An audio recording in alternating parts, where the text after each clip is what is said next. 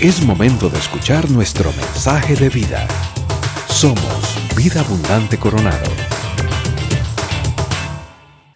Me toca trabajar un tema complicadísimo y es el de un personaje enigmático de la Biblia. Ya lo anunciaron hace un rato. Me toca hablar de Judas, a quien los evangelios señalan como un traidor, que esa es esencialmente su característica primaria. Así que vamos a trabajar a lo largo de los evangelios, particularmente de Mateo capítulo 26, a, este hombre. Algunas personas han dicho de él que básicamente era un celote, un cananista. Este grupo era un grupo anti-Roma que a manera de guerrilla luchaba por reivindicar a Israel. Otras personas han dicho que era un básicamente un títere cósmico, un robot programado para que se cumpliesen las profecías de que el Mesías iba a ser entregado, sacándole de encima toda responsabilidad. La verdad es que los valores como el de la fidelidad, que es un valor que básicamente se describe, se define como, como aquello que me permite desempeñar un rol de manera fiel al modelo que Dios estableció. La Real Academia dice también que la traición no es otra cosa que la falta que se comete quebrantando la lealtad que se debería tener. Así que en un mundo, en una sociedad como la que nosotros vivimos hoy por hoy, que borra las líneas que supone Dios, estableció un Dios que alguien se inventó, esa sociedad cada vez más refleja un valor como el de la lealtad o el de la fidelidad en franca extinción. Ya prácticamente un valor como ese no se reconoce fácilmente. ¿Qué dice la Biblia de alguien como Judas a manera de introducción? Dice Marcos capítulo 3 y verso 19. Esta es una de las listas de los discípulos de Cristo, de los apóstoles. Judas siempre de último, mencionado al final. Y dice de esta manera, y Judas Iscariote, el que lo traicionó. Recuerde que los evangelios son propuestos varias décadas después de los acontecimientos. Así que describen los hechos ya permitiéndose calificar a las personas. Y de Judas, este es lo que se dice, esto es lo que se señala. El que lo traicionó. Para cerrar la introducción, al final de su historia, al final de mi historia, ¿qué va a decir la nota que me describe? Oramos y le entramos a Judas. Señor, gracias por la amistad, por el compañerismo Gracias por un lugar para abrir tu libro. Gracias Señor por el tiempo de adoración, de alabanza. Y ahora Señor queremos pedirte que aquí está nuestro corazón, lo proponemos, para que una vez más trabajes con Él. Venimos a la iglesia no solo a aprender, venimos a conocer a aquel que siendo Señor se convierte en nuestro modelo.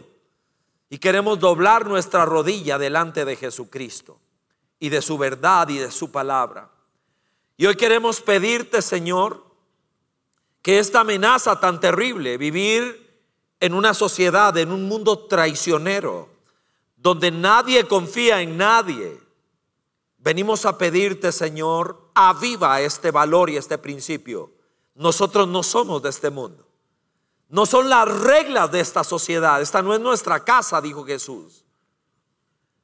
Así que mientras estemos como peregrinos en esta tierra, permítenos reflejar en nuestra vida los valores eternos del reino de Dios como el de la fidelidad y el de la lealtad. Aquí estamos. Háblanos una vez más, que así sea, por Jesucristo el Señor.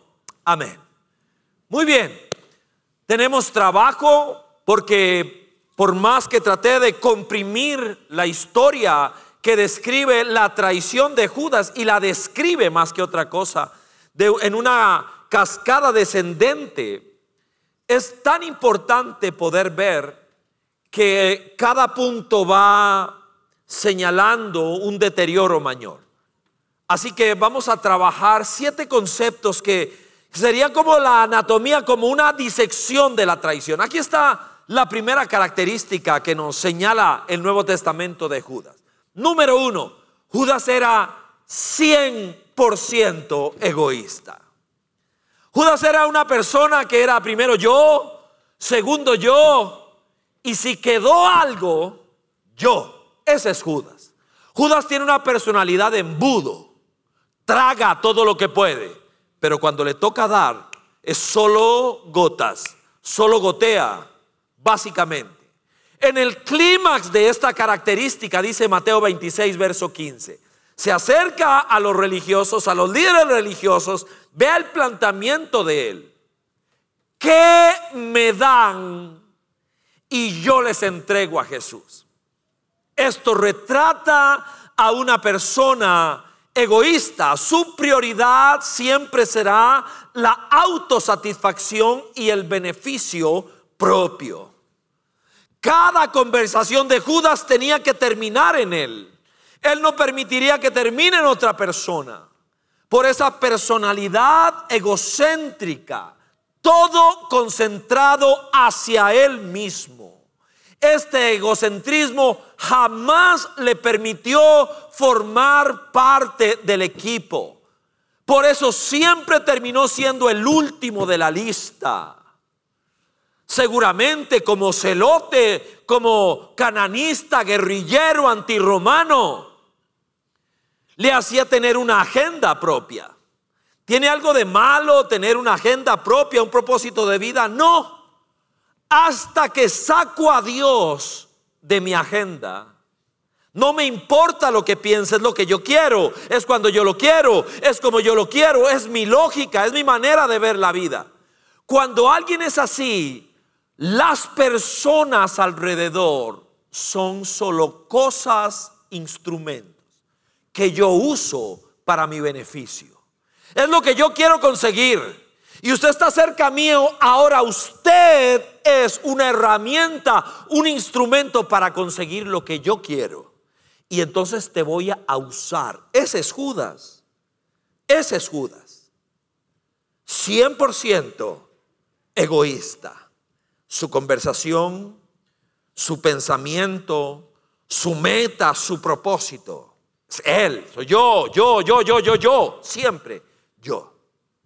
Número dos, seguimos tratando de, de, sacarle hebras a este personaje que nos permitan entender cómo es que alguien puede llegar a ser un traidor, una persona sin lealtad, traicionera, enfermedades sociales de nuestro tiempo. En segundo lugar, a la hora de valorar a los demás era miope.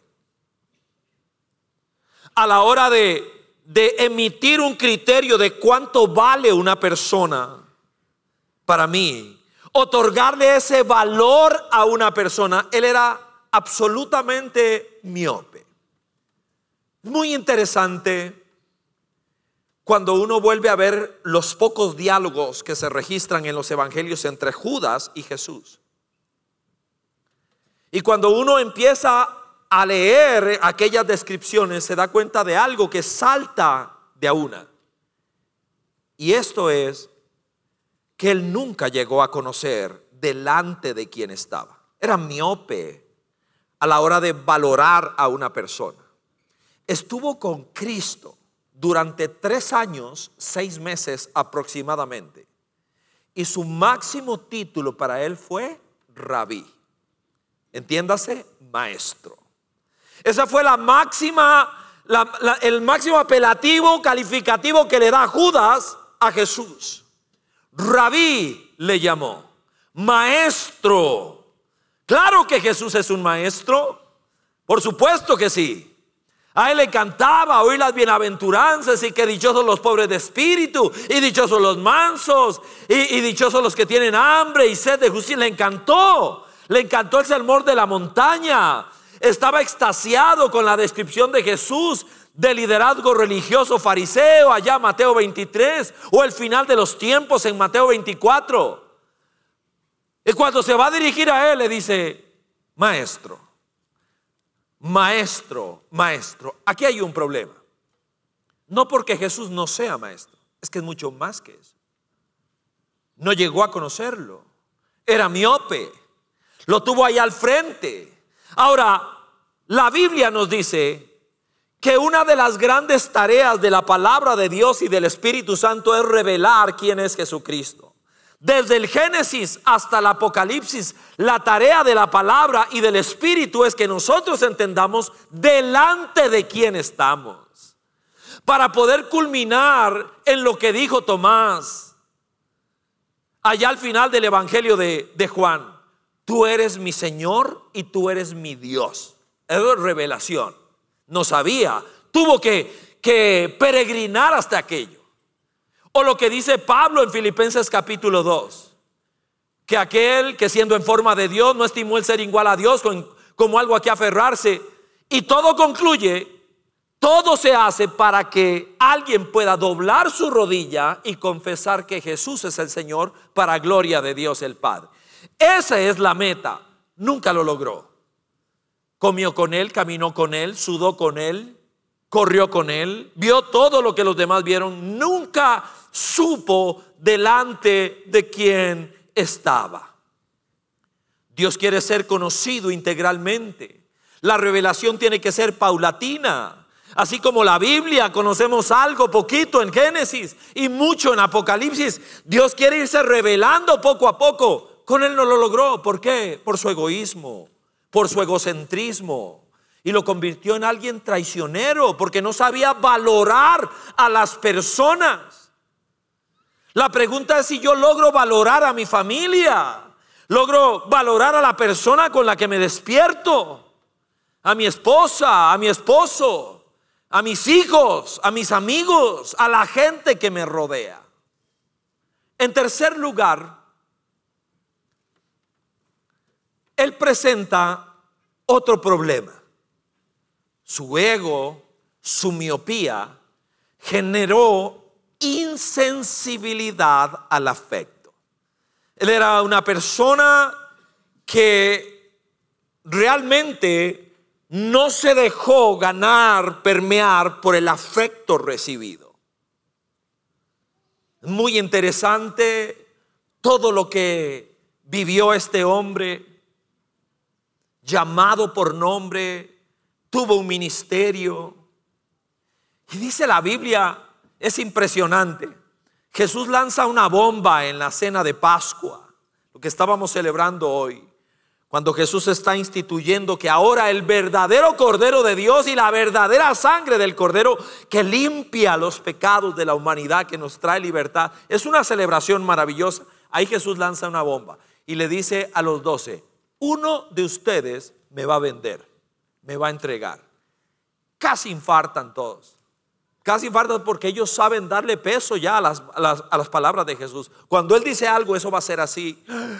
Quedaron sin aire, se les fue el oxígeno. Entonces, Jesús dice algo que llama mucho la atención. Dice Mateo 26 y verso 23. Dice, el que mete la mano conmigo en el plato Los comentaristas y los eruditos que se meten allá en la, historia señalan varias cosas. No, no, es muy difícil realmente entender la clase de privilegio que es ese. Dicen que, había una deferencia del, anfitrión con los invitados, que era mojar el, pan en mi plato y era un bocado que se le daba para abrir la, fiesta a un invitado especial. Sabemos por lo que describe la Biblia que, que Juan estaba a un lado porque Juan era, meloso, era pegajoso, le ponía la cabeza encima al hombro de Jesús. Pero seguramente el que está al otro lado es Judas. Es una deferencia especial al que le dé yo el pan mojado. Y otras versiones señalan el que mete el pan en mi plato. Yo quiero preguntarle una vez más, ¿cuántas personas pueden meter los dedos en la sopa suya? Casi nadie. Casi nadie. ¿Quién? ¿Quién? ¿Quién va a meter las manos en mi plato? Nadie, nadie. Mi esposa. Mi esposa y yo, y el cepillo suyo, el cepillo mío, ahí terminamos lavándonos con el mismo cepillo. Y tenemos 41 años y medio de andar dando vueltas juntos. Ella puede hacer eso conmigo y yo con ella. Pero después de eso, nadie, nadie. Viene Jesús y dice, ¿saben quién me va a entregar? El que mete la mano conmigo en mi plato. Y los, y los salmos dicen, el compa mío, el hombre de mi paz, mi amigo, en quien yo había puesto mi confianza, levantó contra mí su mano. Es como si lo sintiera en la profecía. Llamado por nombre, tuvo ministerio, escogido, dice Marcos capítulo 3, que es demasiado maravilloso. Es el llamamiento. Se para Jesús en la montaña. Hey gente, pasé toda la noche orando. Porque de ustedes, de todos ustedes, cientos y miles, yo escogí solo a doce para que estuvieran conmigo, para que fueran mis amigos, para llamarlos apóstoles y para enviarlos a predicar. Pedro, Juan, Jacobo, Bartolomé, Tomás, Mateo, Judas, casi le da un infarto, lo llamó por nombre. Deferencia particular, lo escogió para que estuviera con él. Jamás deberíamos menospreciar un abrazo, una sonrisa es un milagro. Cuando alguien padece 100% de egoísmo, cuando alguien se hace insensible al afecto, es miope relacionalmente, entonces nosotros empezamos a enfermarnos de traición. Mi corazón empieza a prepararse, porque ahora quien está a mi lado no es a quien amo, es una cosa a la que yo uso. Es, es un instrumento que yo uso.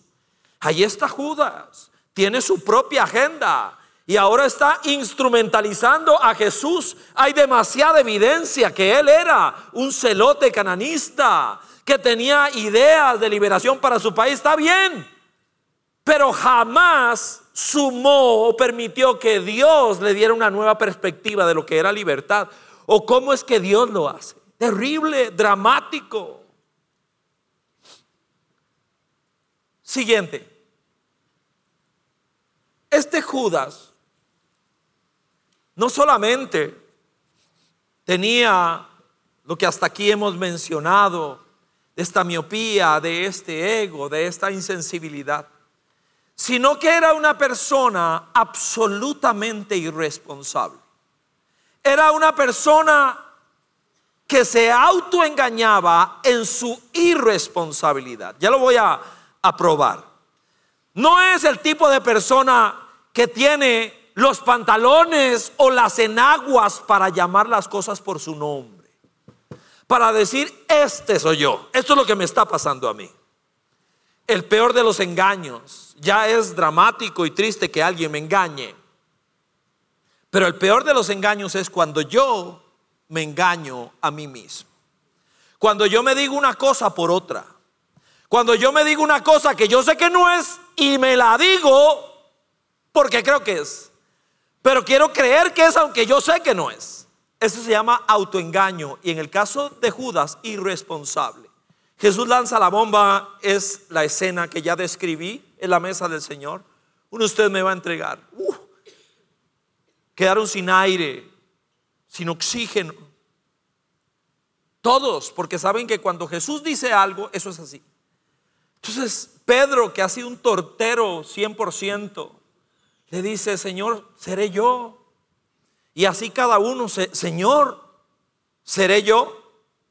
Vea el verso 25. Ya aquí Judas tuvo sus primeras conversaciones con los religiosos. Ya aquí Judas tomó una decisión.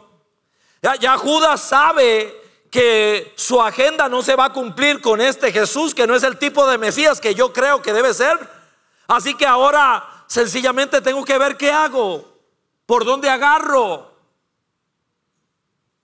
Y empieza a gestar cómo, cómo poder llevar a cabo su proyecto, su plan. Verso 25. ¿Acaso seré yo rabí? Es un irresponsable. Es una persona autoengañada. Él ya sabe, ya que esto está palabreado. Ya esto está semblanteado. Eh, oiga, don Jesús, ¿habrá alguna posibilidad? O sea, ¿habrá alguna remota posibilidad de que quien le vaya a entregar sea yo? Irresponsable, absolutamente. Autoengañado víctima de su propia callosidad, no es capaz de asumir responsabilidad. No tiene el valor de reconocer sus propios actos.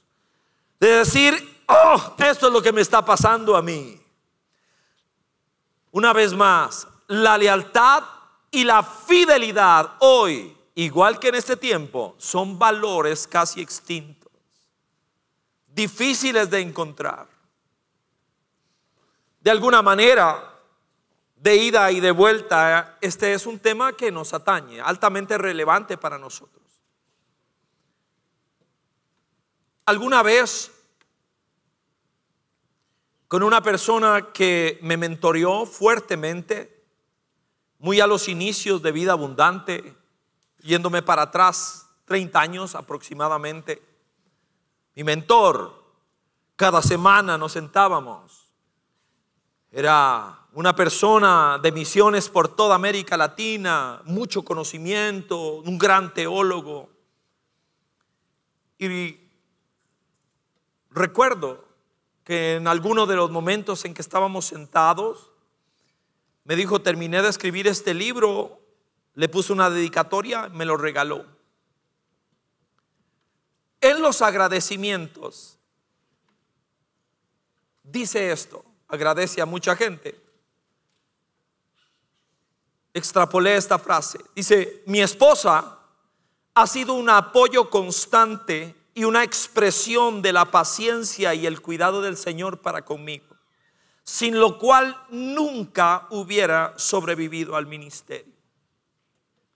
Y luego en la introducción, donde se plantea algunos propósitos del libro que escribió, propuso, uno de mis mayores anhelos es terminar bien.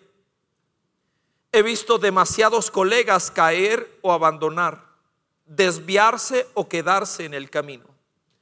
Terminar bien requiere caminar día tras día con pisadas firmes por el buen sendero. He observado a personas con mucho talento y grandes dones tratar de ensanchar el sendero, pero al final quedaron fuera del camino. Para vivir como un ministro, tiéndase pastor en el camino angosto, se requieren tres elementos a fin de lograr que las pisadas sean firmes. Inspiración, dominio propio y autoexamen. Y tuvimos nuestra sesión como siempre. Tuve preguntas para él, me respondió, oramos. Y unos días después me llamaron diciendo, Ricardo, no te imaginas lo que ocurrió solo quedó una nota sobre su escritorio. Él escapó con su secretaria a otro país. Abandonó a su esposa y a sus hijos y su ministerio. Y su esposa y su secretaria, que era la esposa de su mejor amigo, también abandonó a su esposa y a sus hijos. Y se fue.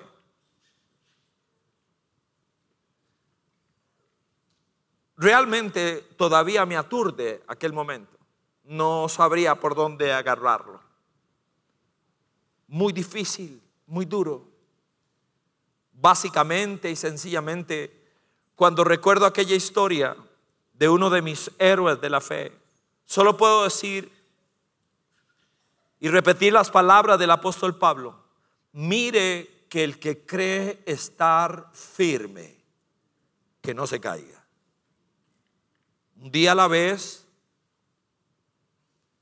y realmente un día a la vez tomando decisiones. Siguiente, en este proceso que, trata de, de hacerle un tag a la traición de Judas, ¿cómo empezó a gestarse? Bueno, venía de manera degenerativa hasta que llega a una máxima expresión de hipocresía. Aquí ya no solamente está enfermo, es una persona miope, insensible, egocéntrica. ¿Qué pasa aquí? Empieza realmente a dar manifestaciones terribles de, de una degeneración, capaz de sostener dos caras, dos vidas máxima expresión de hipocresía. Dice Mateo 26, verso 48. El traidor había dado esta contraseña al que le dé un beso. Ese es, arréstenlo. Enseguida Judas se acercó a Jesús y lo saludó diciendo, rabí, y lo besó. Ahora, ya sabemos, él determinó entregar a Jesús, lo vendió, llegó con poco de matones allá y uno, digamos que hasta aquí venía la novela con, con algunos matices que uno podría decir, todo esto, bueno, pues ahí viene el hombre para atrás, pero la forma que utiliza es dramático. Porque sin duda habrían otras maneras de marcar a Jesús en aquel huerto oscuro del Getsemaní. Habían otras maneras. A ver, este, al que yo me le pare a la par. O, yo al que le ponga el codito así a la par. O al que salude diciéndole en la espalda. O al que Señor este. Alguna forma más digna. Jesús se lo reclama. Jesús le reclama, le dice, Judas, con un beso. Con un beso me marcaste. Con un beso entregas al Hijo de Dios. Nunca hubo un beso más vacío. Siguen habiéndolos. Nunca hubo un saludo tan falso. Aquí nace la palabra hipocresía. Plata en la bolsa porque porque instrumentalizó a alguien. Matones, palos, coronado con un beso. Igual que hoy. Podría ser que alguno de nosotros se encuentre en este descriptivo, en un punto así debajo.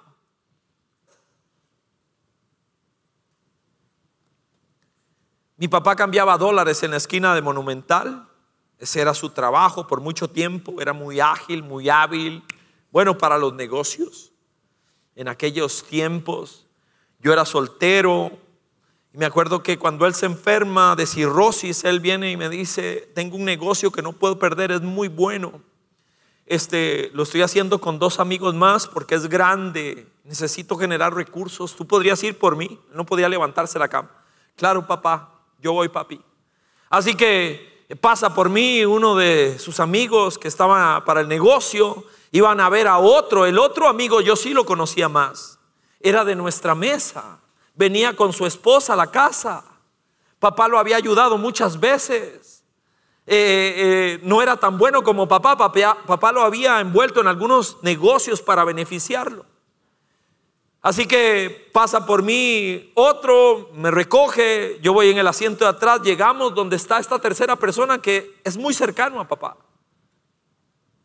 Yo estoy atrás en el asiento, me toca recibir la parte del negocio que papá hizo. Y el que viene, este amigo de nosotros, por la ventana, dice, aquí está lo tuyo y aquí está lo mío. Y el que está delante le dice, y lo de Ricardo. ¿Por qué? ¿Por qué Ricardo? Y empieza a despotricar. Que solo entre dos. ¿Por qué Ricardo? Él no ha sido parte. Sí era parte. Yo no podía creer lo que estaba oyendo y lo que estaba viendo. Él no me había visto a mí, que estoy atrás, sentado. Bajé la ventana con unas ganas de agarrarlo por el pescuezo. No tuve que decir nada, nada más bajé la ventana. Él me vuelve a ver y se quiso morir. la lealtad y la fidelidad son valores en extinción. Con quien menos creemos, aún en la iglesia.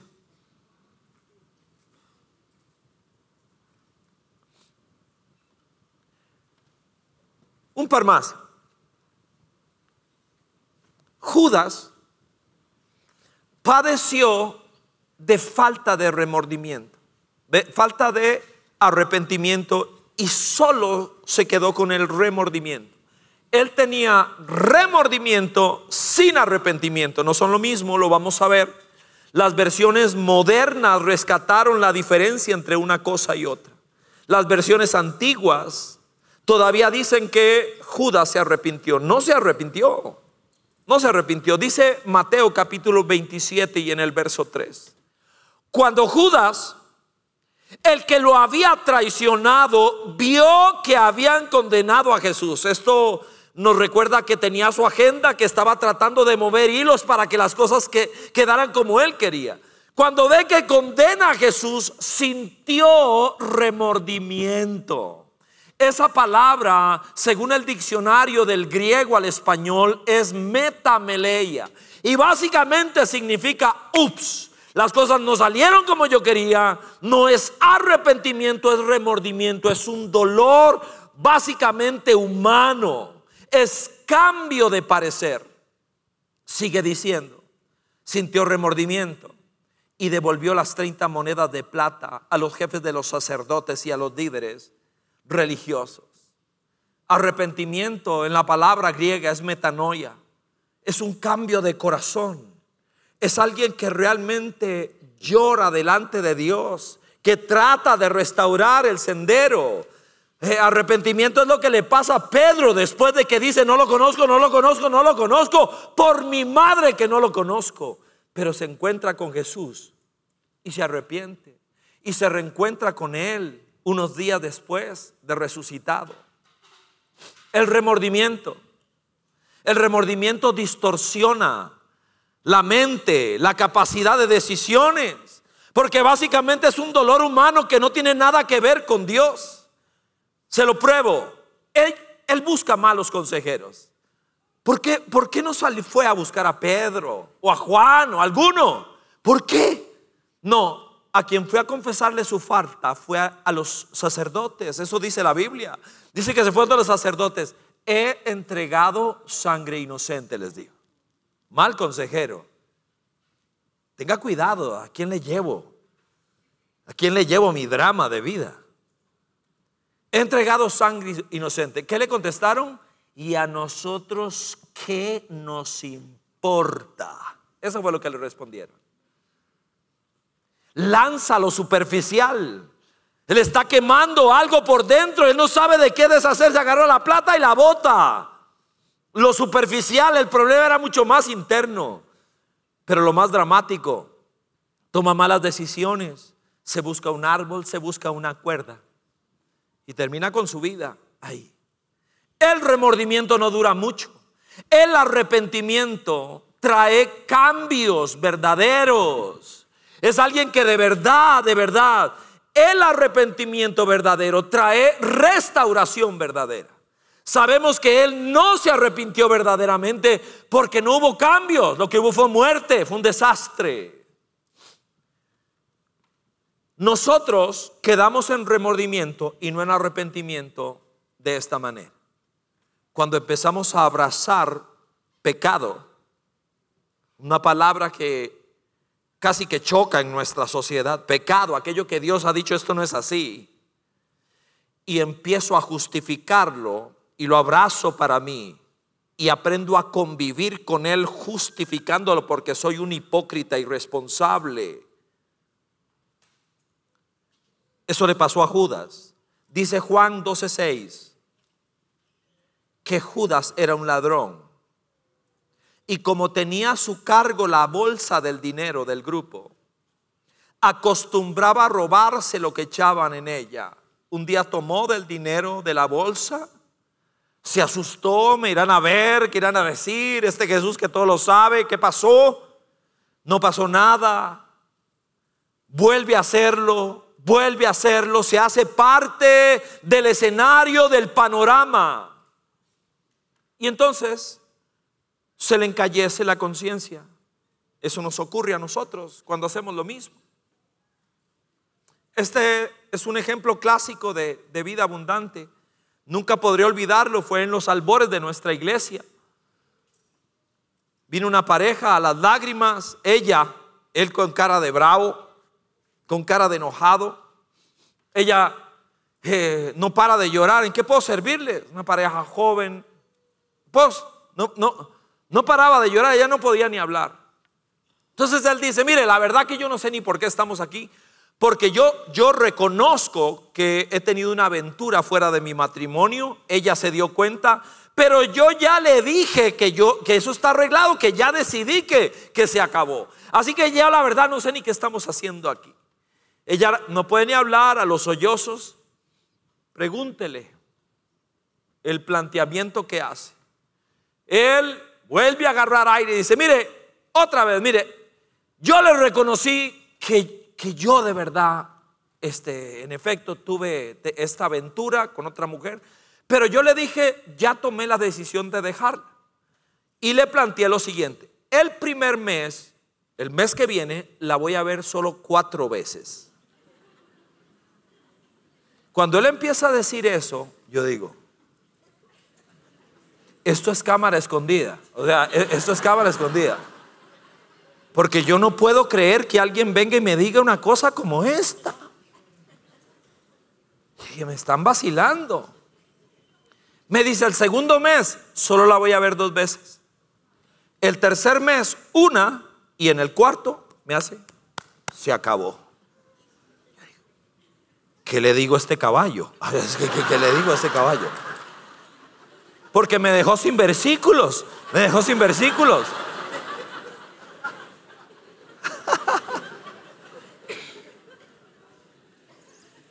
Digo, ¿usted tiene perro? Por dicha que lo había leído en algunas partes. ¿Usted tiene perro?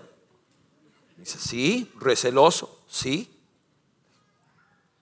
¿Qué tal que tú fueras donde el veterinario a cortarle el rabo a, tu perro y que el veterinario te diga que le va a cortar solo la punta y que vengas la otra semana para cortarle otro cabito y que así vas a ir, seguir viniendo hasta que el trabajo se haga? sin palabras, sin respuestas, sin respuestas. Podría ser que alguno de nosotros hoy esté aquí o esté allá y tenga que recordar que hay cosas que se cortan en la raíz. Así es como se corta, que no se juega con eso. Y por último, por último, perdió su lugar. Es interesante que Pedro retoma el tema de Judas allá en el libro de los Hechos, ya Jesús ascendió, ahora la iglesia se está reordenando, Pablo, eh, perdón, Pedro dice, éramos doce, ya falta uno, necesitamos reponer ah, al que ya no está. Dice 1.20 de Hechos. Porque en el libro de los Salmos, continuó Pedro, está escrito que su campamento quede desierto. Está hablando de los resultados de la infidelidad, de la deslealtad y de la traición. Que su campamento quede desierto y que nadie habite en él. Y que también está escrito que otro se haga cargo de su oficio. Este hombre lo perdió todo. Perdió su propósito. Algún día Jesús lo vuelve a ver y dice, de, este personaje, el que me va a entregar, mejor no hubiera nacido. Más le vale no haber nacido. Fuertísimo. Perdió su nombre. ¿Sabe que, que en aquella época Judas era un hombre preciado, era un hombre, un hombre valorado? Algún día una mamá tomó a su hijo y orgullosa dijo, le dijo al rabino, se llama Judas. Y la gente, qué lindo nombre, porque se codeaba con nombres como el de Pablo, como el de Juan. Era un nombre apreciado. Pero la, existencia, la, la vivencia, la historia de Judas lo convirtió en un nombre de infamia, de bajeza, de traición, de dolor.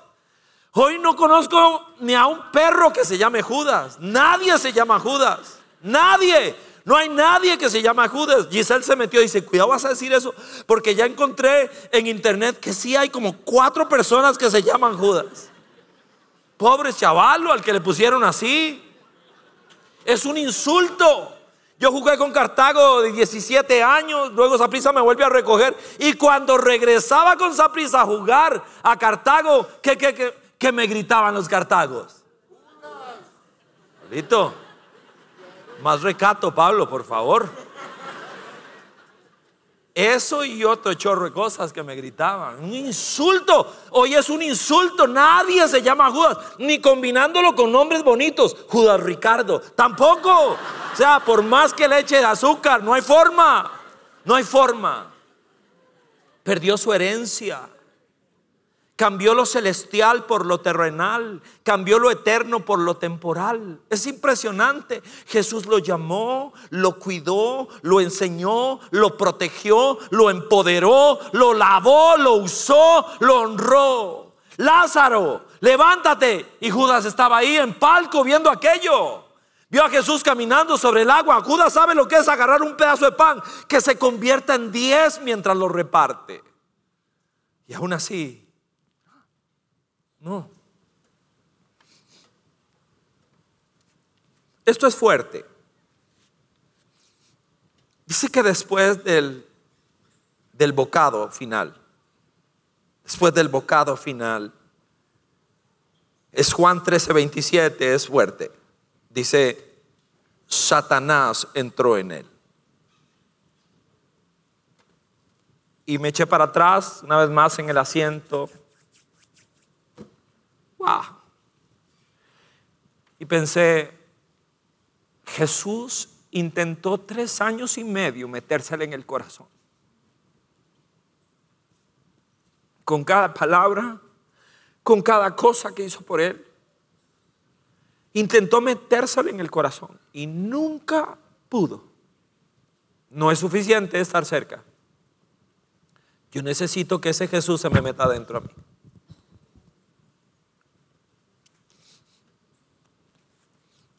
No sé si decir que Jesús no lo logró o que Judas no lo permitió. Creo que es correcto lo segundo. Y Satanás entró en él. Qué dramático. No sé si alguno de ustedes me podría facilitar el número celular de Gerard Piqué. No sé si de verdad que me yo quisiera mandarle un WhatsApp. Este, le voy a decir lo que me gustaría decirle a Piqué. Me gustaría decirle que el orden de la traición es el siguiente.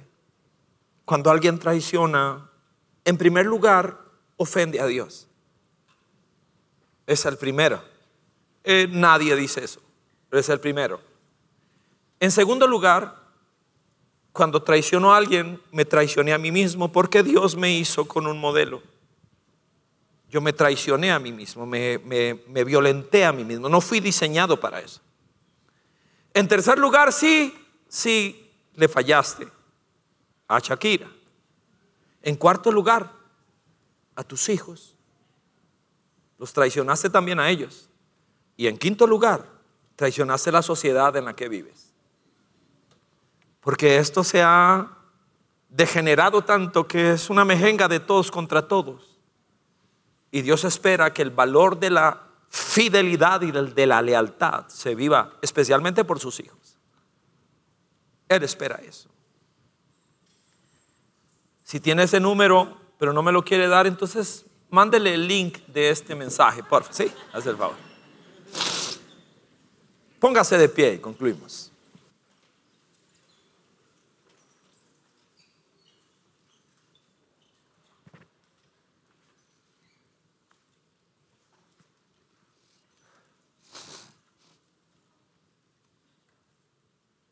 Planteaba una pregunta a manera de conclusión. La pregunta es, ¿cómo se reacciona ante la traición? Y esto a partir de Jesús, ¿cómo, cómo Jesús administró esto? Es interesantísimo. Ver a Jesús interactuando con Judas. Él sabía todo. Él lo sabe todo. Primero que nada, seguro hay más que escribir, pero solo señalo tres cosas. Es una humildad, es una fuerza de carácter. Jesús se levanta de la mesa en medio de aquel diálogo tan fuerte de, la, que alguno me va a traicionar y todo eso. Y Jesús lava pies ahí. Y yo no sé si usted alguna vez había concebido que en ninguna parte dice que Judas fue excluido del lavamiento de pies. Jesús le lavó los pies en un acto de humildad impresionante lava sus pies y me imaginó que cruzaron la mirada. Y forzosamente tengo que creer que, que Judas no la soportó, las, le quitó la mirada. Humilde. Y luego en el diálogo de la misma Pascua, vuelve a ver a Judas y le dice, lo que vas a hacer, hágalo pronto. ¿Es lo que decidiste? Ok, dele. E, eso es. Hay cosas, yo no te voy a amarrar, no te puedo obligar, no puedo tomar decisiones por usted. Es lo que decidió, dele. ¿Sabe que la implicación tiene que ver con, con que yo seguiré siendo lo que Dios quiere que yo sea? Tus decisiones y tus acciones no voy a permitir que me, que me rebajen, que me quiten mi dignidad. No lo voy a permitir. Firmeza de carácter. Así que cuando alguien dice me la hizo y se la hago. Si alguien te golpea en una mejilla, Jesús dijo, ponemos la otra. ¿Qué significa eso? No importa lo que usted haga, no vas a afectar quien yo soy. No lo voy a permitir. Y la última palabra que anotaba es gracia. Jesús se acerca, más bien Judas viene con los matones y Jesús se acerca. ¿A qué vienes, amigo? Ah, siempre me ha sorprendido. Es uno de mis pasajes de, de susto. ¿A qué vienes, amigo? En el Getsemaní. Se llama gracia. Todavía ahí estaba tratando de conquistar su corazón. Cierre sus ojos por un momento. La iglesia es muchas cosas, pero es una escuela para la vida, según Dios. Es un lugar para aprender a vivir conforme a la palabra de Dios. Aquellos que estamos en bancarrota, que no tenemos la fuerza para, para poder implementar lo que se nos pide, porque lo vemos como un imposible. Y lo es. Accedemos aquel que es mucho más que un maestro. Es Jesús el Rey, el Señor. Y le entregamos nuestra vida. Ahora usted es el que manda. Ahora tú eres. Es, es tu agenda, no la mía. Son tus valores, son tus principios. Es tu espíritu en mí.